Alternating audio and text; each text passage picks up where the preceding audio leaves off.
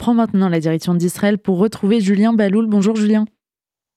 Bonjour. Et on commence par la participation en suspens d'Israël à l'Eurovision.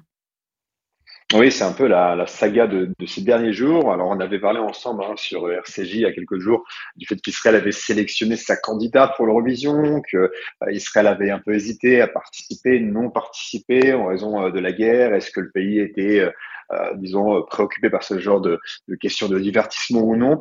Finalement, Israël avait décidé euh, d'y aller et euh, ce qu'Israël n'a pas vu venir, c'est que sa chanson a été rejetée par le BU. Le BU, c'est l'organisme en charge de l'Eurovision, au, motif que la chanson serait politique. Alors, au début, on ne savait pas ce qu'il y avait dans cette chanson, sauf qu'entre-temps, les paroles ont été, euh, ont été publiées et il s'agit d'une chanson qui s'appelle Pluie d'automne et qui est un hommage en fait aux jeunes Israéliens qui ont été tués au festival de musique Nova. Donc, a priori, rien de politique, c'est un hommage à des jeunes. Il faut imaginer si la France, par exemple, avait écrit une chanson d'hommage aux jeunes qui avaient été tués au Bataclan, est-ce que l'Eurovision aurait rejeté cette chanson? A priori, non. Donc, c'est évidemment quelque chose qui est assez scandaleux. Et sur le coup, Israël a dit, bien, puisque c'est comme ça, si on n'a pas le droit de chanter cette chanson, nous n'irons pas à l'Eurovision. Il y avait un peu euh, ce côté euh, fierté. Et beaucoup d'Israéliens étaient d'accord avec ça en disant, puisque l'Eurovision euh, n'accepte même pas qu'on puisse parler de nos morts à Nova, qui, qui n'est même pas une question politique, eh bien nous n'irons pas. Et puis euh, le temps euh, est passé et au fur et à mesure, certains sont arrivés avec une autre, une autre version, et notamment, je sais que c'est ce qui est dit au ministère des Affaires étrangères ailleurs. En fait, si Israël ne participe pas à l'Eurovision, eh bien en fait, c'est les partisans du boycott, les partisans de l'exclusion d'Israël qui vont gagner.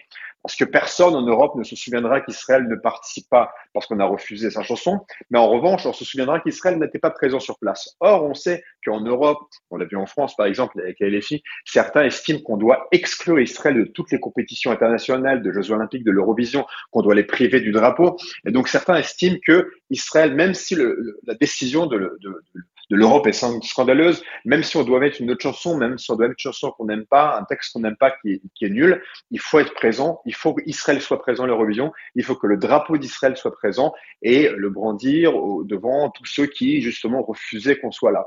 Donc certains estiment que ne pas y aller, euh, c'est encore pire finalement que de, de, de, de, changer de chanson, parce que c'est une victoire à ceux qui veulent boycotter Israël, c'est une victoire pour ceux qui veulent exclure Israël de toutes ces... Euh, festivités, tous ces événements culturels et de divertissement. Autre sujet que vous souhaitiez euh, évoquer ce matin, une initiative pour les survivants de Nir Oz.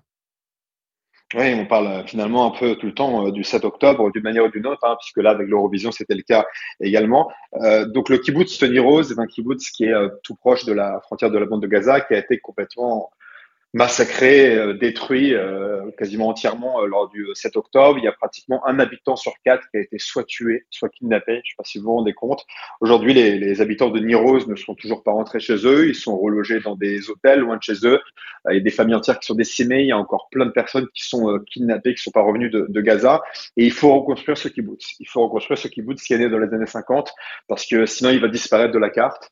Et c'est un, disons que c'est un, gros coup porté évidemment au mouvement sioniste, c'est les qui disparaissent. Et donc, il y a un événement qui va avoir lieu à Paris le 4 avril, hein, une soirée de gala de soutien aux, habitants euh, de Niroz. Vous pouvez euh, retrouver plus d'informations sur Internet et sur Instagram, notamment en tapant euh, les amis de Niroz avec le lien d'inscription.